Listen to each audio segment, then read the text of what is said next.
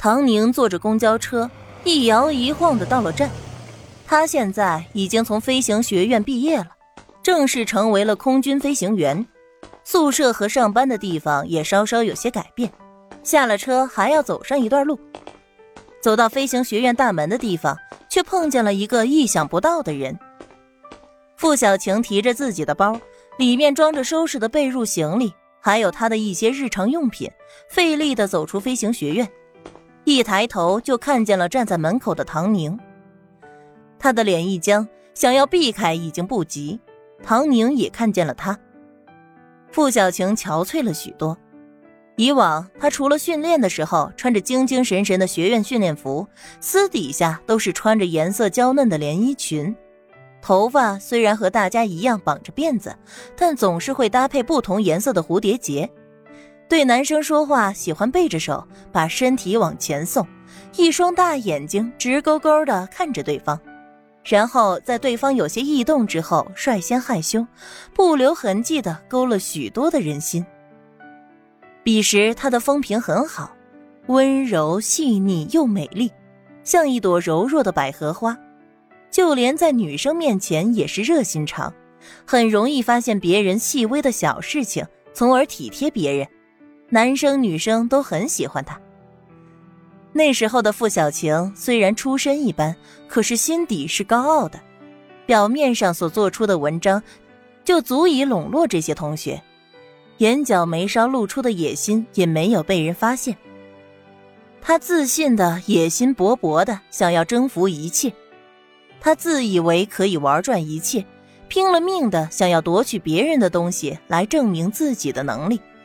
所以他选中了唐宁，集万千宠爱于一身，即使没有了妈妈又怎么样呢？他有那样的爸爸和哥哥，他马上就要成了老天爷的亲闺女了。世界上有付小晴这样命苦的人，想要任何东西都要拼尽全力去争去抢，也有唐宁这样什么都不做就可以傻傻的享清福的人。偏偏他还就一副无知无觉的样子，看着就让人来气。他是最先发现唐宁喜欢于思年的人，这样的家世能力在，凭着良心讲，唐宁长得也不丑。于思年现在能把持得住，举手投降也只是时间问题。于是他开始不露痕迹的勾引于思年，给他暗示，在制造误会，一点点的败坏唐宁的名声。一切都很顺利，如同他想象的那般。只要他付小晴出手，就没有搞不定的男人。一切都坏在他那个无能表哥的手里。还有唐宁，那个蠢笨如猪的唐宁，不知道为什么忽然就精明了起来。再之后，就是他眼睁睁的看着自己陷入到泥潭里，越陷越深，最终玩完。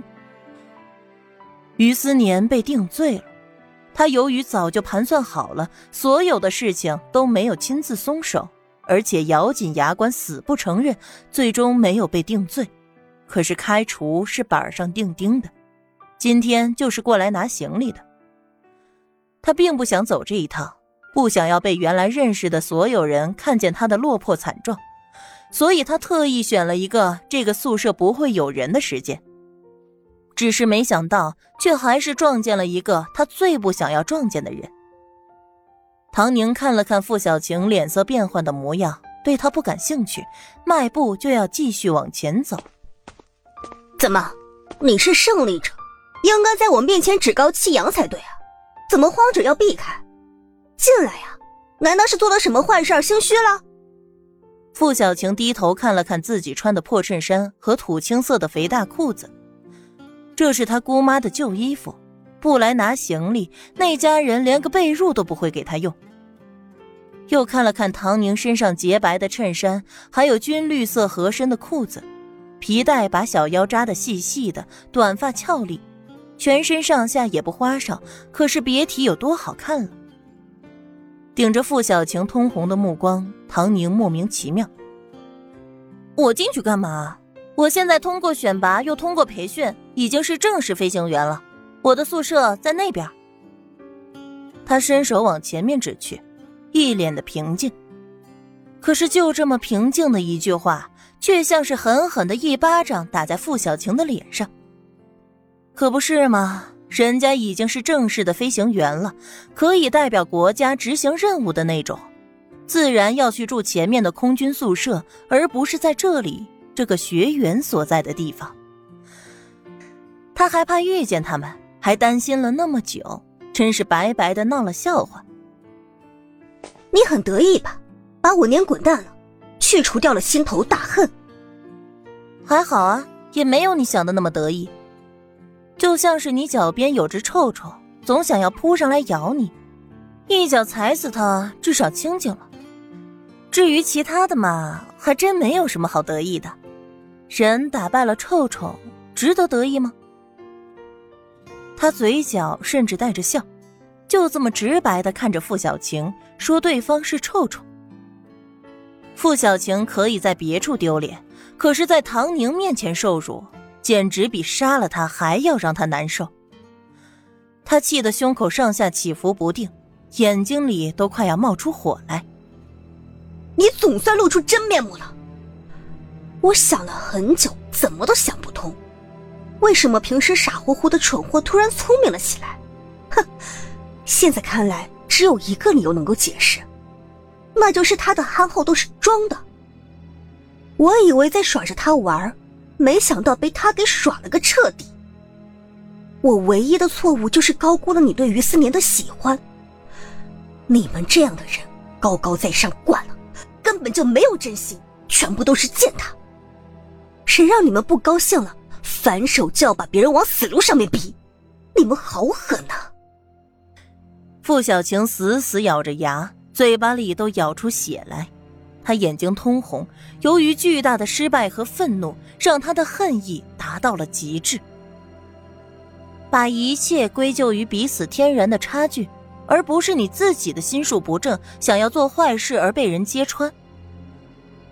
如果这样可以让你自己的心里好过一些，那就随便你怎么下结论喽。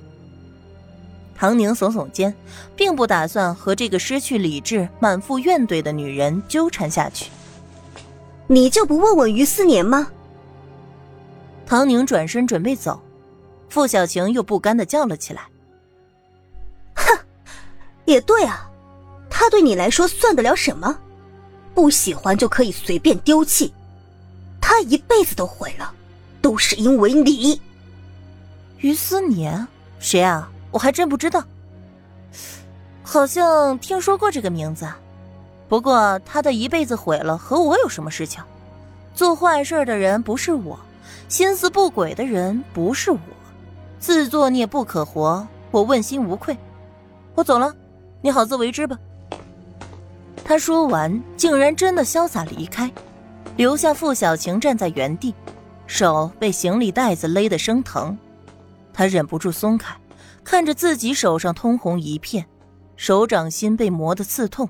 再想一想黑暗的未来，他的眼泪终于掉了下来。